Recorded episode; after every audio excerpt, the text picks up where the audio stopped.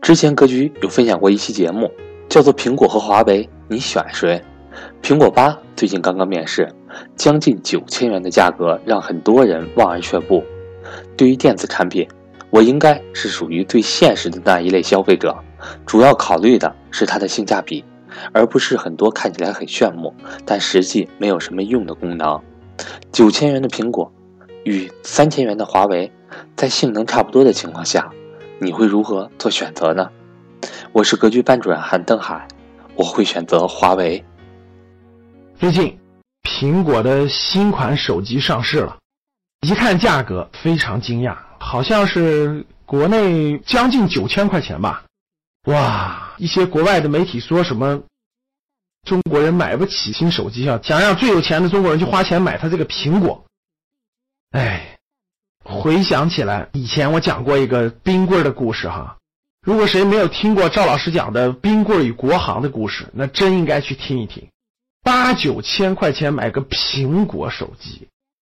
现在手机出货量最大的是华为呀，不是苹果啊。紧随其后的小米、OPPO、vivo 全是中国造。我就想不明白了，你为什么非要买那个苹果？三千多买个华为 P 十，用的是嗖嗖的，照相是杠杠的，各种功能都特别好，干嘛多花五千多呢？有这五千多，咱可以去做投资啊！前两天有一个财富榜的资产配置，看完非常有意思。中小企业主、老板阶层开的车都是二十来万的车，反而是那帮经理阶层，就是打工的挣高薪的，开的车都是五十万以上的车。哼，跟这个手机调研完了是一模一样。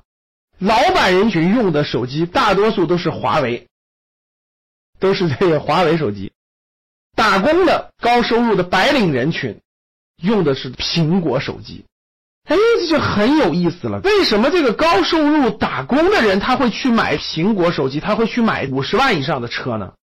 那为什么老板人群他就用这三四千块钱的华为手机，他就开二十多万的车呢？真的是不一样的心态，因为老板他的很多钱。他的原始积累都是一点点省出来的，都是一点点抠出来的。那打工的赚钱多，他觉得很轻松。反正我就付出了这些时间，付出这些的啥，相对来说比较容易。这个月一个月赚五六万，下个月还有五六万，得了吧，这些钱干嘛呢？花了吧，反正我还能赚到。这就是咱们的理财里面、财商里面讲的非常重要的一课。年轻的时候，这帮所谓的白领人群就掉到那个老鼠圈里了。反正我下个月还可以赚到钱，我就花呗。所以，这个消费类的东西都只买最贵的，不买最好的。结果呢，所有挣的钱就花出去，所有挣的钱花出去了。对企业家来说，钱是永远不够的。为什么？钱在他眼中就是生产资料，他要拿钱去买更好的生产设备，买更好的电脑，买更好的生产资料，买更多的资产，以便于让产生更大的价值。而普通白领人群呢，他就是消费资料。我可以买更好的手机，我可以买更好的车，对吧？我可以早一点去旅游，这不就是白领人的思维吗？十多年以前也是这样的。最省吃俭用的人呢，省下来的人呢，老板就去买赚钱的生产资料去了。那有头脑的人就去买房子了嘛？我省下钱就不断的买房子去了嘛？少买个苹果，省下五千块钱，我积攒个两三年，首付感不就出来了吗？所以呢？